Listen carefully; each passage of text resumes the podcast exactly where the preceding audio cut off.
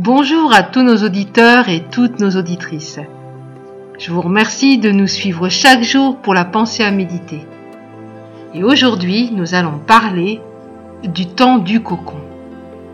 Ecclésiaste 3, verset 1. Il y a un temps pour tout, un temps pour toutes choses sous les cieux. L'Ecclésiaste nous dit qu'il y a un temps pour toutes choses.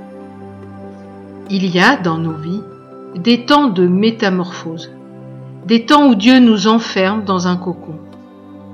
Fini le paraître au grand jour, le haut de l'affiche, l'estrade, le mouvement et ses mille préoccupations. Le but du Seigneur, c'est de nous faire passer de l'état de chenille à papillon, de nous émonder, de nous parfaire, de nous mener plus loin et plus haut. Ce processus prend du temps et il est indispensable qu'aucun facteur extérieur ne vienne entraver cette métamorphose. Même si se retrouver dans un cocon n'est pas toujours confortable et agréable, si notre nature nous pousse à précipiter les choses, si d'autres mettent la pression pour accélérer ce processus, le papillon en devenir mourra.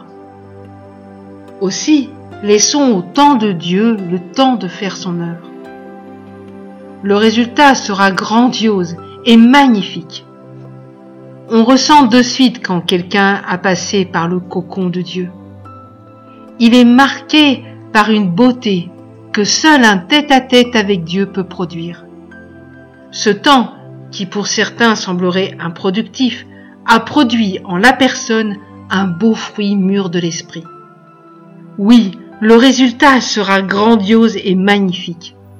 Tu ne seras plus à terre, mais tu pourras voler.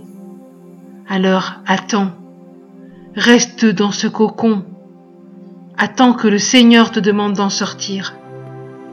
Je laisse là à ta réflexion.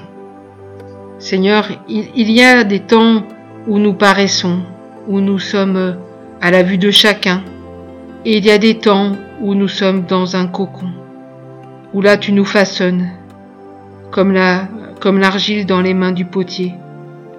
Seigneur, que chacun d'entre nous, nous puissions accepter ces temps et comprendre que tu es à l'œuvre, et que quand cette œuvre sera terminée en nous, que tu auras achevé le pourquoi de ce cocon, eh bien nous pourrons voler, être comme ce papillon qui s'envole, plein de beauté et d'éclat. Aide chacun de, de nous, Seigneur, à, à te faire confiance en sachant que tu ne perds jamais ton temps, Seigneur, mais que tout ce que tu fais est agréable et bon, Seigneur. J'ai prié au nom de Jésus. Soyez encouragés, les amis. N'hésitez pas à nous écrire si besoin sur euh, www.mfpg.be à la rubrique Nous écrire. Nous serions heureux de vous lire et bien sûr de vous répondre. Je vous dis à une toute prochaine fois. À bientôt. Au revoir.